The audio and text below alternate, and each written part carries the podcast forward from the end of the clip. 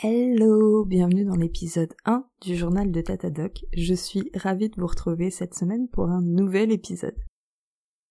Nouvel épisode qui est aussi le premier vrai épisode, mais qui va être encore un épisode un petit peu introductif. Parce que si la semaine dernière je vous ai présenté dans les grandes lignes ce que j'avais envie de faire sur ce podcast, je vous ai pas parlé de moi, qu'est-ce que je fais comme recherche concrètement. Donc l'épisode d'aujourd'hui va être consacré à ça, une présentation du projet sur lequel je travaille actuellement. Ce projet s'appelle Be Connected. C'est un projet à l'échelle européenne. Nous avons des partenaires en France, en Grèce et en Allemagne. Et c'est un projet qui s'intéresse à la mortalité des abeilles mellifères, donc les abeilles qui produisent du miel. Il faut savoir que ces 20 dernières années, on a observé une augmentation de la mortalité en Europe. Donc les colonies ne passent pas l'hiver, elle, elle meurt euh, en hiver, et cette mortalité, elle peut atteindre entre 25 et 50% des colonies, ce qui est quand même très important. Pendant la bonne saison, donc au printemps, en été et en automne, les apiculteurs vont régulièrement visiter leur ruche. Ils regardent si euh, la colonie se porte bien, si jamais il y a des maladies, si peut-être il manque de ressources, mais en hiver, c'est très compliqué, voire parfois euh, impossible. Parce que en hiver, il fait trop froid pour ouvrir la ruche. Si jamais on ouvre la ruche, ça peut perturber la thermorégulation des abeilles et en fait on peut mettre en danger la colonie. Donc généralement les apiculteurs vont visiter une dernière fois leur ruche à la fin de l'automne, donc euh, suivant les endroits, ça peut être euh, fin octobre, début novembre, suivant les températures, et ils vont revenir au printemps, mars, avril, voilà, pareil suivant les conditions climatiques. Donc quel est le but du projet euh, Be Connected? Eh bien c'est de comprendre et anticiper les mécanismes de la mortalité des abeilles mellifères grâce à des ruches connectées. Donc l'idée c'est qu'on va avoir des ruches qui vont être équipées de différents capteurs, ça va nous permettre de comprendre qu'est-ce qui se passe. Et une fois qu'on aura compris qu'est-ce qui se passe, bah, comment on peut faire pour l'éviter? Le but, moi, de mon postdoc, donc ma petite partie dans ce très grand projet européen, c'est de trouver les signaux d'alerte précoce de mortalité hivernale des colonies. L'idée, c'est de voir si on arrive à détecter des signes grâce aux différents capteurs qu'on a posés qui pourraient montrer qu'une colonie est en mauvaise santé. Mes domaines d'expertise sont d'une part l'écologie comportementale et d'autre part l'analyse de données, les statistiques et la modélisation. Donc ça veut dire que je suis pas vraiment une écologue de terrain. J'en ai fait un petit peu, mais pas beaucoup. Je suis pas euh, la chercheuse que vous allez voir à la télévision. Je sais pas, euh, vous allez en forêt amazonienne faire des relevés de biodiversité, euh, vous montez sur des bateaux et vous faites des prélèvements d'eau pour analyser la diversité et la santé des planctons, ou je sais pas, rien que d'aller en forêt et regarder comment se comportent les arbres, etc. vis-à-vis du réchauffement climatique, par exemple, c'est pas du tout moi. Moi, je suis assise devant mon ordinateur et j'analyse les données, je fais des modèles et j'essaye de comprendre ce qui se passe. Mais les données, souvent, c'est pas moi qui les ai récoltées. Ça, c'est d'autres chercheurs qui le font, qui le font très très bien, bien mieux que moi. Donc, moi, je fais l'étape d'après. Mais vous allez me dire, euh, ok, ça c'est une de tes compétences, l'analyse de données, etc., mais t'as dit aussi écologie comportementale.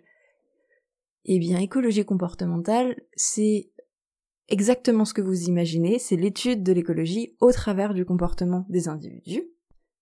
Et du coup, dans ce projet, eh bien, j'utilise mes compétences en analyse de données et en écologie comportementale pour comprendre le comportement des abeilles, et notamment des abeilles en hiver, parce que c'est à ce moment-là qu'on a des taux de mortalité qui sont assez importants.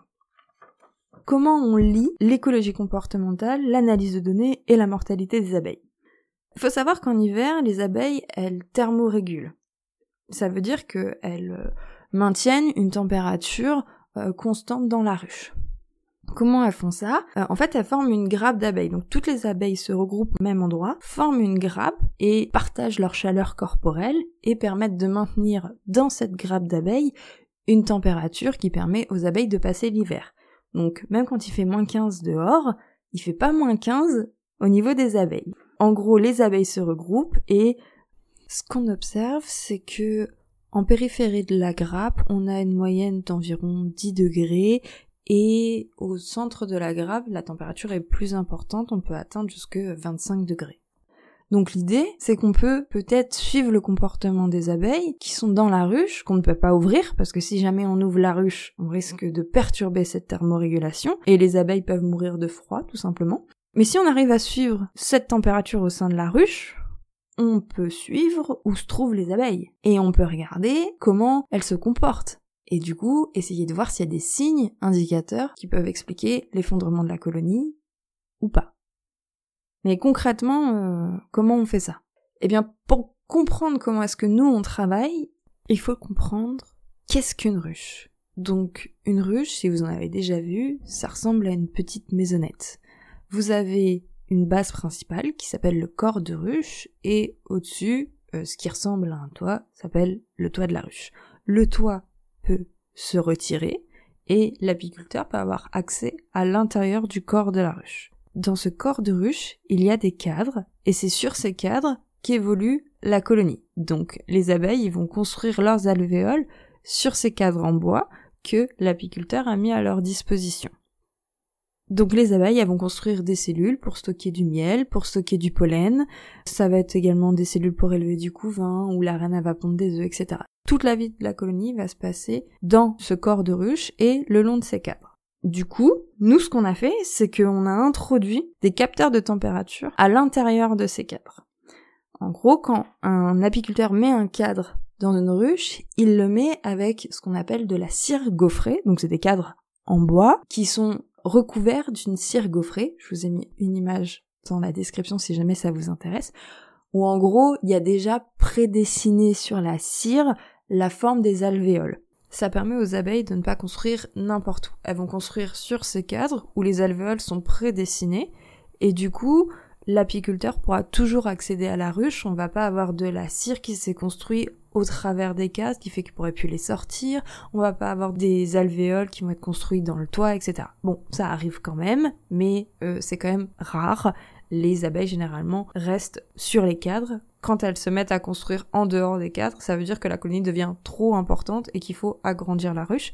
Et dans ce cas-là, les apiculteurs ajoutent ce qu'on appelle une hausse, donc ça fait généralement la taille d'un demi-corps de ruche et c'est une boîte en bois pareil où est-ce qu'il y a des cadres et du coup ça permet à la colonie de continuer de grandir et notamment de stocker plus de miel.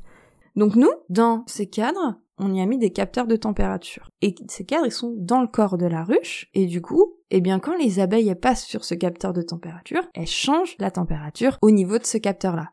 Donc l'idée, c'est que là où il n'y a pas d'abeilles, les capteurs de température vont capturer la température ambiante, et là où il y a des abeilles, on va capturer la température plutôt des abeilles. Donc ça, c'est le grand principe. Et aujourd'hui alors, qu'est-ce que je fais? Parce que là, je vous ai expliqué rapidement comment ça fonctionne. Eh bien, on a récupéré les premières données de ces cadres connectés. Donc, on a des enregistrements de température à différents endroits dans la ruche et euh, plusieurs fois par jour. Maintenant qu'on a récupéré ces données, là, je rentre en jeu et il faut que je comprenne comment on peut les analyser.